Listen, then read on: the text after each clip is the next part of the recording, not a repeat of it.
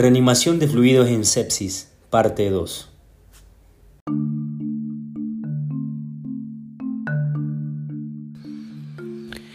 Espacio Crítico proporciona un sitio de interés para los apasionados de la medicina en los cuidados intensivos. Soy el doctor Osvaldo Bolaño, su anfitrión. Bienvenidos. Como habíamos mencionado antes, no es lo mismo predecir la respuesta a un volumen mediante un volumen en reposo, es decir, estático, que evaluar la cinética del mismo, es decir, dinámico. La ley de Frank Starling, la que nos dice que el aumento considerable de la precarga aumentará significativamente el volumen sistólico y el gasto cardíaco. Dicho de otra manera, el aumento de este volumen estresado, del volumen estresado, ejercerá la presión suficiente para aumentar el volumen sistólico. Dicho esto, tenemos entonces variables estáticas y variables dinámicas. Dentro de la clasificación de estas variables, como habíamos mencionado, estáticas y dinámicas, dentro de las estáticas tenemos variables como la presión venosa central, la presión de oclusión de la arteria pulmonar, el área o diámetro de fin de diástole, eh, y dentro de las variables dinámicas tenemos variables que eh, vienen o, se proporcionan mediante la intervención de precarga y variables que mm, eh, se evalúan mediante la interacción cardiopulmonar. Todas estas variables las iremos em, evaluando a continuación. Dentro de las estáticas eh, tenemos la presión venosa central. Bueno, esta es una variable estática, la cual no refleja el estado de volemia y no es útil para la predicción de respuesta a fluidos.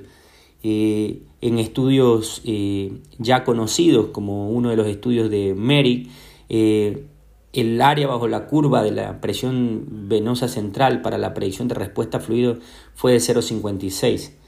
Eh, sin embargo, la presión venosa central es útil para la evaluación del ventrículo derecho, la falla cardíaca y la tolerancia a fluidos.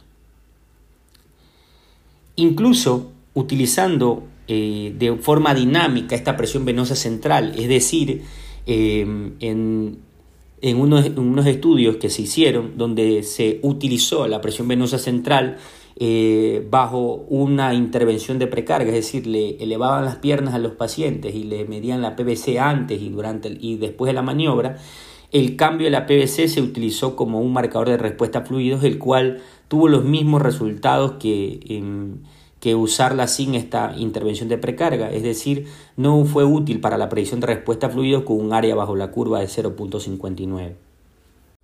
Otra variable estática a evaluar es la presión de oclusión de la arteria pulmonar. Eh, este evalúa el llenado ventricular izquierdo, representa la presión de la aurícula izquierda y estima la presión diastólica final del ventrículo izquierdo. Sin embargo, no predice la respuesta a fluidos y eso ya han habido bastantes estudios para, poder definir esto. Eh, sin embargo, nos ayuda a la diferenciación del edema pulmonar cardiogénico y no cardiogénico, a la diferenciación de formas del shock, a la medición de las presiones pulmonares, a poder, nos ayuda a poder definir la gravedad de la estenosis mitral y puede usarse también para la evaluación de la tolerancia a fluidos. La valoración visual por ultrasonido también se ha utilizado como una variable indirecta de la necesidad y respuesta a fluidos. Por ejemplo, eh, podemos evaluar de forma cualitativa, por ejemplo, un ventrículo hiperdinámico o el colapso de la, de la vena cava inferior.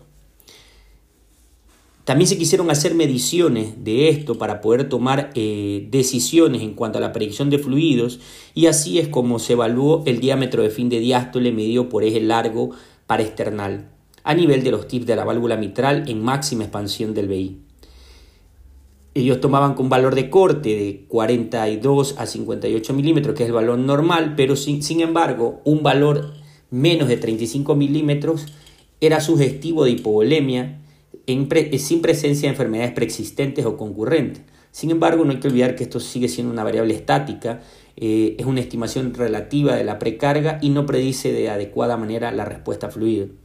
Los signos, por ejemplo, como el kissing wall, que es sugestivo de una hipovolemia significativa, nos ayuda a poder estimar relativamente la precarga en casos de hiperdinamia. Es una evaluación visual, pero debe utilizarse en conjunto con otros parámetros porque sola no, aporta ningún valor y puede crear confusión en el momento de, de nuestra reanimación. También se hizo la evaluación eh, mediante, por ejemplo, eje corto para external a nivel de los músculos papilares, asimismo en máxima expansión del BI, el área de fin de diástole indexada a la superficie corporal o no. Eh, por ejemplo, si la, no estaba indexada a la superficie corporal, un valor de menos 10 centímetros era subjetivo de hipovolemia y si estaba indexada a la superficie corporal, un valor indexado menos de 5 milímetros nos, proporcionaría una eh, medida subjetiva de hipovolemia. Eh, lo mismo, es una variable estática, es una estimación relativa de la precarga y no predice adecuadamente la respuesta a fluidos. Iniciemos con las dinámicas. Eh, dentro de las dinámicas, las primeras que vamos a evaluar son las variables de interacción cardiopulmonar.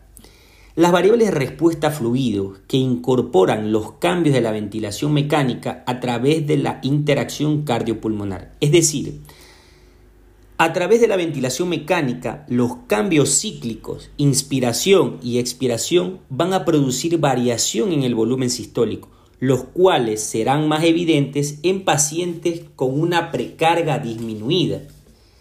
Entonces, es así que la primera variable, la cual eh, tiene que ver con la interacción cardiopulmonar, es la variación de la presión de pulso.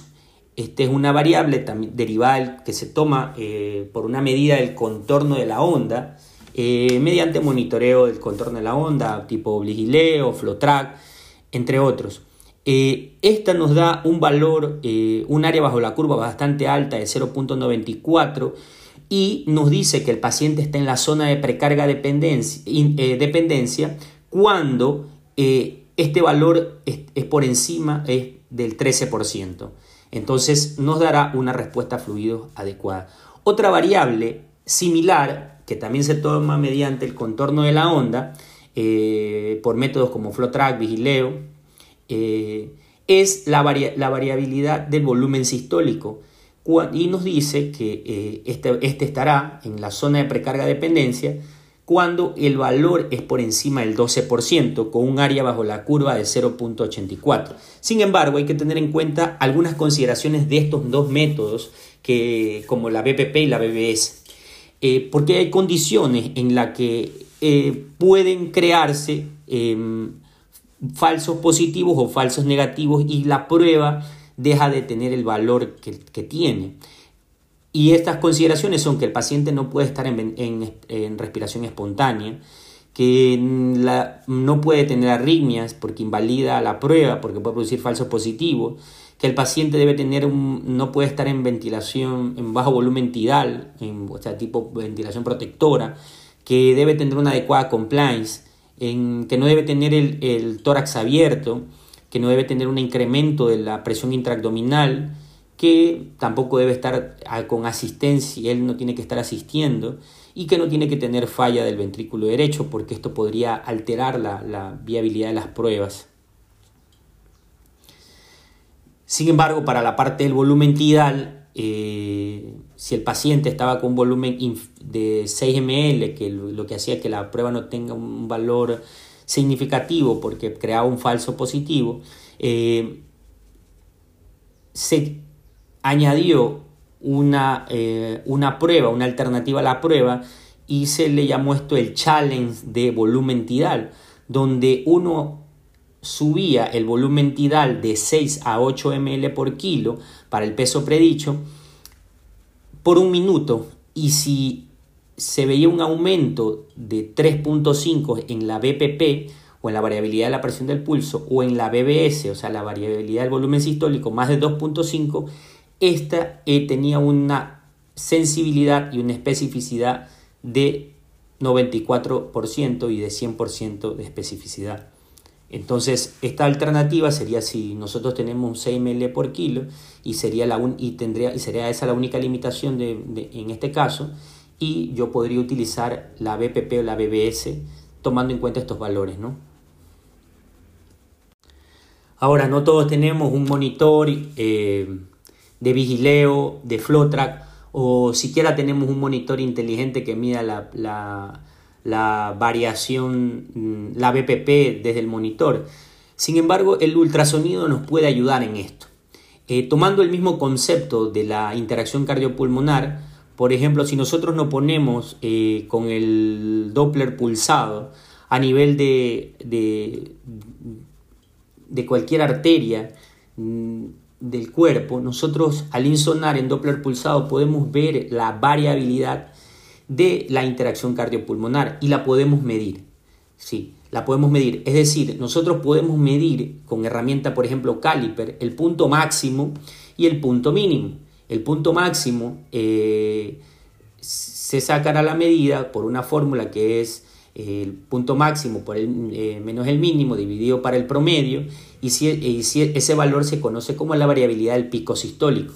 Si ese valor es por encima del 12%, es, significa que el paciente está en la zona de precarga dependencia.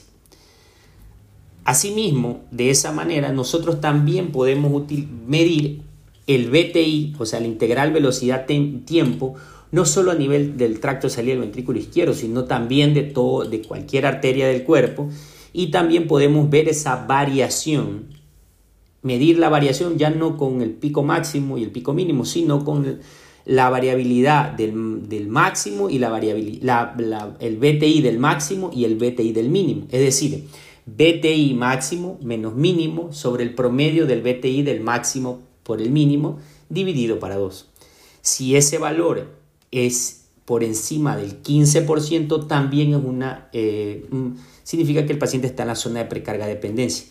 Obviamente, si este, este método es derivado de interacción cardiopulmonar, por, como la BPP y la BBS, también tendrá las mismas limitaciones de, de las mencionadas antes. Si nosotros em, le quitamos la presión positiva al paciente eh, en ventilación mecánica, podemos eh, devolver su precarga disminuida por la ventilación mecánica previamente. Es decir, le hacemos un challenge de su misma precarga.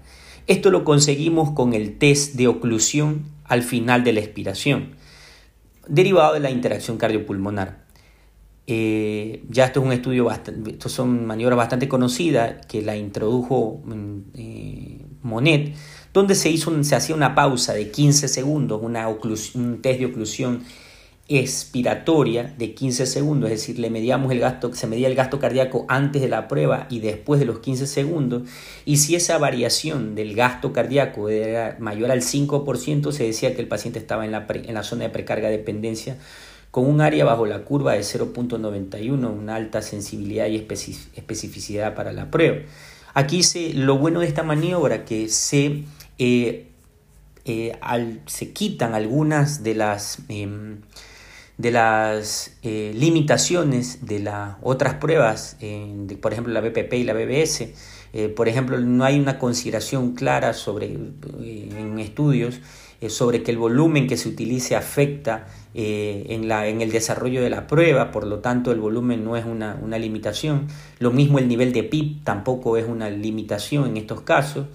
Eh, sin embargo, en donde no se ha alcanzado un resultado favorecedor y donde incluso no se recomienda que se pueda utilizar es, en pacientes en decúbito prono. Obviamente una limitación que va a ser es que un paciente que no aguante los 15 segundos, ¿no? que eh, durante los 10 segundos haga una ventilación espontánea, obviamente en ese momento se se interrumpe la prueba. En, cirugía cardíaca también se utilizó y se hacían pausas de 20 segundos eh, y estos pacientes igual tuvieron una, fue una maniobra adecuada para respuesta a fluidos en estos pacientes en cirugía cardíaca, así que tenemos otro arsenal dentro de, la, de las maniobras de interacción cardiopulmonar. Asimismo, tomando en cuenta esos cambios de la presión positiva, nosotros también podemos hacer esas variaciones con los niveles de PIB. Nosotros habíamos hablado de que al momento de quitarle la presión positiva, le, devolvemos la precarga al, al paciente que está disminuida por la ventilación mecánica. Nosotros también podemos hacer esa misma maniobra contraria, es decir, aumentamos más la presión positiva y lo que hacemos es disminuimos más la precarga del paciente. En un paciente que está con una precarga disminuida, eh, dependencia, de dependencia de volemia, de volumen, de precarga, esta consideración será mayor. Entonces, eso se puede lograr con PIB. Por ejemplo, se hizo un estudio donde se aumentaban los niveles de 10, por ejemplo, a 20 de PIB, algo. Eh, y ese, eso se aumentaba durante 60, 90 segundos y se hicieron dos comparativas. Eh, por ejemplo, se hizo con la, de, con la presión arterial, si esa presión disminuía en menos el 8%, se decía que el paciente respondía fluidos. Eh, también se aumentaba otro estudio un poco más cauteloso en los aumentos de la PIB, no como este que aumentó de 10 a 20, eh, lo hacía con 5, o sea, niveles de 5. Por ejemplo, aumentaba 5 eh, centímetros de agua más la, la PIB durante 30 segundos y veía el, volumen sistólico. Si el volumen sistólico disminuía menos del 7.5%, el paciente era respondedor a fluido. También se, se, hizo esto al revés. Si yo tenía un paciente con un nivel de PIB y le disminuía 5 eh, durante un minuto y ese volumen, el gasto cardíaco aumentaba más del 8.6%, el paciente respondía fluido. Esto con un área eh, mm, bajo la curva de 0.81 que se conoce como el test de PIB. Dentro de las variables dinámicas también tenemos las de intervención de precarga. Y bueno, la primera que vamos a evaluar ahora es el famoso challenge de fluidos, que se puede hacer con 200 ml de fluidos, 10 eh, minutos, eh, durante 10 minutos, y si la, es, el, el gasto cardíaco aumenta más del 10%, el paciente significa que tiene una predicción de respuesta fluido, significa que está en la, el área de precarga dependencia. También lo podemos hacer con menos fluidos y ahí es donde viene el mini challenge de fluidos, donde pasamos una cantidad de 100 ml durante un minuto y asimismo el aumento del 10% del gasto cardíaco nos dirá que el paciente se encuentra en, en la zona de precarga dependencia. También se puede hacer el ultra mini challenge de fluidos es decir, que podemos pasar eh, durante 10 segundos 50 ml de líquido y si ese gasto cardíaco aumenta más del 15%, significa que el paciente estará en el área de precarga dependencia. Tenemos que decir que las maniobras de intervención de precarga eh, no tienen ninguna eh, limitación o no comparten las limitaciones con, la, con las de interacción cardiopulmonar. Eh, sin embargo, hay que tener cuidado con las, maniobras de intervención de precarga, ya que en pacientes donde pueden haber eh, el balance de fluidos puede ser perjudicial, como por ejemplo en, en, pacientes con insuficiencia cardíaca, en pacientes con fallo renal, o en pacientes que ya han sido reanimados utilizar maniobras de, de, challenge de fluido puede ser a veces un riesgo. Eh, sin embargo, podemos tener a, la mano una maniobra que a mi parecer es una de las maniobras mm, mayormente utilizables y seguras y que son muy fáciles de poder hacer, como es la elevación pasiva de las piernas, donde nosotros hacemos una autotransfusión del paciente, por así decirlo, que más o menos en el, la cantidad de fluidos que se encuentra en, en los miembros inferiores aproximadamente es de 300 ml. Si nosotros elevamos la, eh, hacemos una elevación pasiva de las piernas eh, durante ese tiempo que son 60, 90 segundos, si nosotros vemos un aumento del gasto cardíaco más del 10%, podemos decir que el paciente se encuentra en el área de precarga dependencia. Hay que tomar en cuenta mm, varias, tres consideraciones para esta maniobra eh, la primera es, bueno, que si el paciente tiene amputaciones puede ser que el volumen efectivo no sea el adecuado. Eh, la segunda es la hipertensión intraabdominal que limita la, la, utilidad de esta prueba. Yo creo que ante eso podemos utilizar el challenge de fluidos. Eh, em, y, la otra, que todavía sigue siendo una, una, condición, una contraindicación relativa, por así decirlo, son los pacientes que se encuentran con hipertensión intracraneal donde la elevación pasiva de las piernas podría ser, eh, podría presentar aumentos de la presión intracraneal. Esto sigue siendo en, contradictorio todavía porque faltan más estudios, pero hace poco salió un estudio donde no recomendaban utilizar la elevación pasiva de las piernas en pacientes con hipertensión intracraniana y en pacientes con lesión cerebral traumática. Recordar que el área, bajo la curva de la elevación pasiva de las piernas es de 0.95. También derivada de la elevación pasiva de las piernas, nosotros también lo podemos, en ausencia de poder tomar una medición del gasto cardíaco, o sea por ecografía, o sea por un monitoreo, nosotros también podemos hacer uso del, del, del Entel Tidal CO2 mediante un cagnógrafo.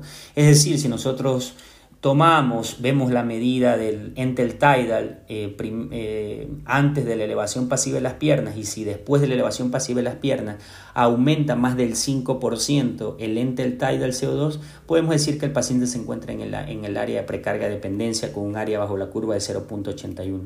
También nosotros podemos utilizar en pacientes que, por ejemplo, las ventanas no tenemos un monitoreo del gasto cardíaco, tiene una ventana difícil a nivel eh, cardíaco, transtorácico, nosotros podemos hacer el uso del, ecocarotidio. ¿Y cómo lo podemos eh, usar? Eh, bueno, de dos maneras realmente.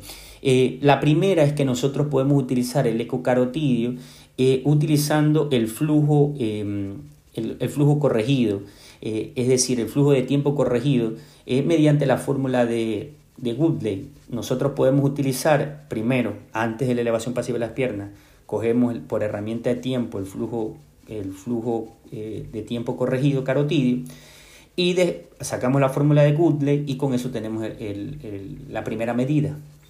Luego elevamos las piernas los al paciente y el, otra vez calculamos el flujo de tiempo corregido carotidio con la forma de Goodman. Si esa variación del flujo de tiempo, que parece complicado, pero es, sumamente fácil, aumenta más del 5%, decimos que el paciente está en, la, en zona de precarga dependencia.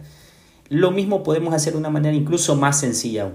Es decir, nosotros, si el paciente eh, al, elevarle la, eh, al elevarle las piernas, el pico el cambio del pico carotidio, ya no midiendo tiempo ni nada, solo con el cambio del pico carotidio es mayor del 10%, el paciente se encuentra en un área de eh, predicción de respuesta a fluidos con un área bajo la curva de 0.85.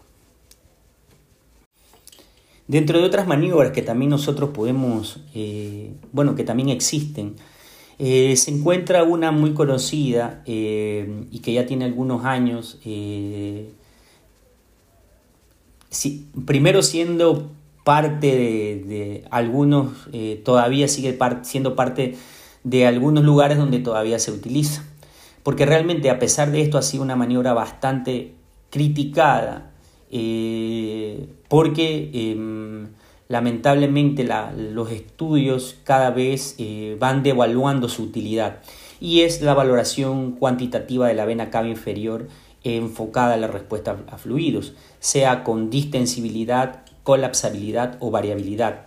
Y es que la vena cava inferior tiene múltiples, em, múltiples em, em, situaciones en las que la hace eh, bastante eh, limitada para la respuesta a fluidos. Eh, Vía y eh, ellos eh, hicieron un, interesante estudio del Critical Care donde utilizaron 10 situaciones en donde la vena cava inferior tenía, tenía fallos para la predicción de respuesta a fluidos. Y entre esas, para nombrarlas, son la alta PIP, que el paciente esté en modos espontáneo, eh, por ejemplo, CPAP o que esté en ventilación invasiva, que el paciente tenga respiración espontánea, que esté taquineico, que sea un asmático, tenga EPOC, que tenga una disfunción del ventrículo derecho, que tenga un IAM del ventrículo derecho, eh, que tenga un taponamiento cardíaco, que tenga una hipertensión intraabdominal, que tenga factores mecánicos y los errores técnicos al momento de la medición. Eh, a pesar de, de, de, todas estas situaciones, y lo que le digo que los estudios cada vez van eh, derogando la vena cava inferior, eh, eh, Viñón hizo un estudio donde comparó todas las maniobras dinámicas de la, vena cava, de, la, de la vena cava inferior en pacientes ventilados. Y por más que se obtuvo, digamos, en estos pacientes, en, tratar de salvar la vena cava inferior, el área bajo la curva obtenida aquí fue de apenas 0.65, lo que le hace una maniobra bastante em, em, débil para poder predecir la respuesta a fluidos. Acuérdense que cuando hablábamos de PVC eh, dinámica, la PVC dinámica con la respuesta a fluidos alcanzaba 0.59 el área bajo la curva. Entonces 0.65 cuando hemos hablado de otro tipo de maniobras, la verdad que la hace de menos utilidad, así que recomendación, no tomen decisiones con la vena cava inferior. Sin embargo, pueden utilizar eh, la vena yugular, pueden utilizar la vena yugular interna para poder predecir la respuesta a fluidos. Y este es un estudio de Guarracino, donde, por ejemplo, en el 2014 ya comenzó a hablar de la, del ultrasonido de la, vena, de la vena yugular interna y se puede utilizar eh, la distensibilidad de la vena yugular interna y mm, haciendo el mismo cálculo de la distensibilidad de la vena de la, de distensibilidad que es el diámetro máximo menos el mínimo dividido para el mínimo si ese valor de, de la distensibilidad era mayor del 18% el paciente con una sensibilidad del 80% una especificidad del 85% decíamos que el paciente estaba en, la zona de precarga dependencia. También podemos hacer uso de, la ecografía, bueno, cada vez viene en avance la ecografía transesofágica para poder utilizar otros métodos a partir de, allí eh, para la evaluación de respuesta a fluidos y donde tenemos como que el gol estándar de las venas cavas y es la vena cava superior que nosotros podemos utilizar en los pacientes ventilados ya que no se afecta por la ventilación mecánica, por así decirlo, en los cambios espontáneos la vena cava superior no se afecta por estas situaciones, la misma que la cava inferior. Entonces podemos utilizar en los pacientes ventilados el índice de colapsabilidad de la vena cava superior. Cuando este es mayor del 39%, tiene una respuesta a fluidos eh, que nos indica que el paciente se encuentra en la zona de precarga dependencia. Hemos hablado en estos dos, en dos partes en que dividimos la respuesta a fluidos. Eh, en un enfoque individualizado para precisar las necesidades y la respuesta a fluidos. Hemos eh, ampliado eh, la utilidad de varias maniobras, tanto dinámicas eh, como estáticas, obviamente ponderando las maniobras dinámicas por sobre las estáticas, con un gran abanico de, de maniobras que podemos hacer. Creo que en la actualidad Em, teniendo un enfoque responsable, eh, debemos de evaluar la respuesta a fluidos para poder eh, administrar de forma correcta los mismos. Eh, un enfoque sin esta evaluación previa de la necesidad y de la respuesta creo que está lejos de un buen accionar médico en la actualidad.